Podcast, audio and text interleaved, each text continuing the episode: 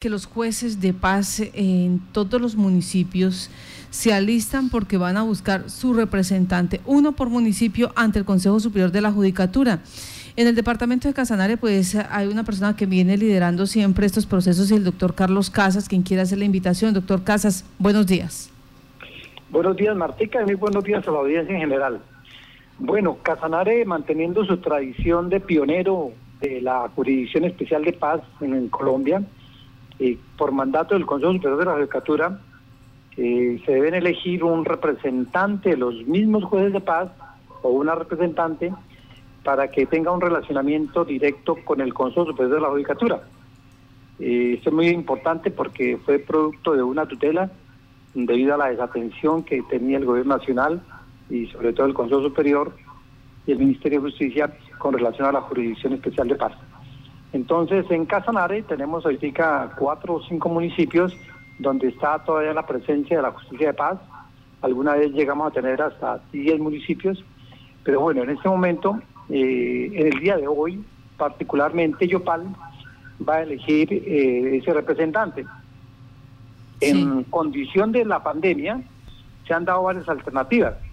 Los 29 jueces de paz que tienen derecho a elegir y juezas de paz pueden hacerlo mediante una llamada telefónica al doctor Juan Becerra, quien es el representante del Consejo Superior de la Judicatura aquí en Yopal, o a su correo electrónico.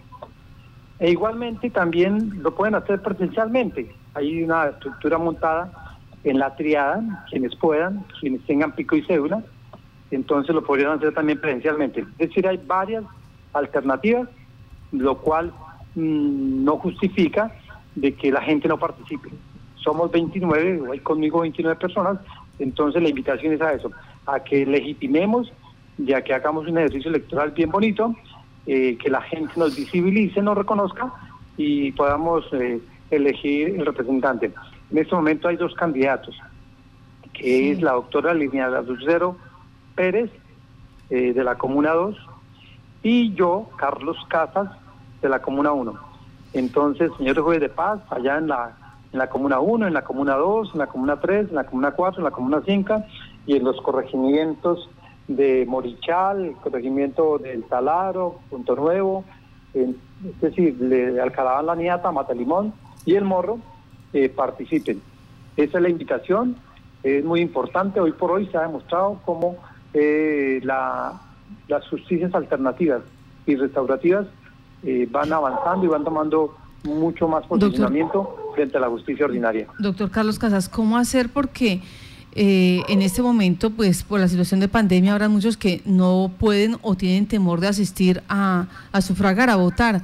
¿Hay algún mecanismo especial? Sí, Martica, eh, precisamente eh, teniendo en cuenta lo de la pandemia y el cuidado de las personas, y sobre todo para los compañeros de los corregimientos, la el Alcaraván, el Punto Nuevo, Matalimón, El Morro, Taladro, ellos lo pueden hacer por teléfono. Por teléfono, hay el teléfono del doctor Juan Becerra, que es el representante del Consejo Superior de la Judicatura aquí en Yopal, es el número 312 44 95 47 5. Ellos ya tienen el teléfono y lo pueden hacer por teléfono. Esto es válido. O también escribiéndole al, al correo electrónico, que también lo tienen en sus manos los jueces de paz, eh, al doctor Juan Becerra. Entonces, no necesariamente tienen que venir a la triada, no necesariamente hay que hacerlo personalmente. Hoy la virtualidad cada día se impone más. Pero los jueces ya conocen bien el teléfono, una llamada o un WhatsApp y el correo electrónico y pueden expresar por quién quieren votar. Es precisamente pensando en eso, en la facilidad, y además es que un, un compañero, juez o jueza de paz de, un corregimiento, día de trabajo, eh, quien le paga su transporte, de pronto una atención, no hay esa condición, no hay esa logística. Entonces, lo puede hacer desde el, WhatsApp, desde el teléfono o desde el correo electrónico. Esas son las condiciones en este momento de pandemia y donde la virtualidad cada día pues tiene más sentido. Bueno, ¿por qué es tan importante eh, que esté eh, un representante en el Consejo Superior de la Judicatura?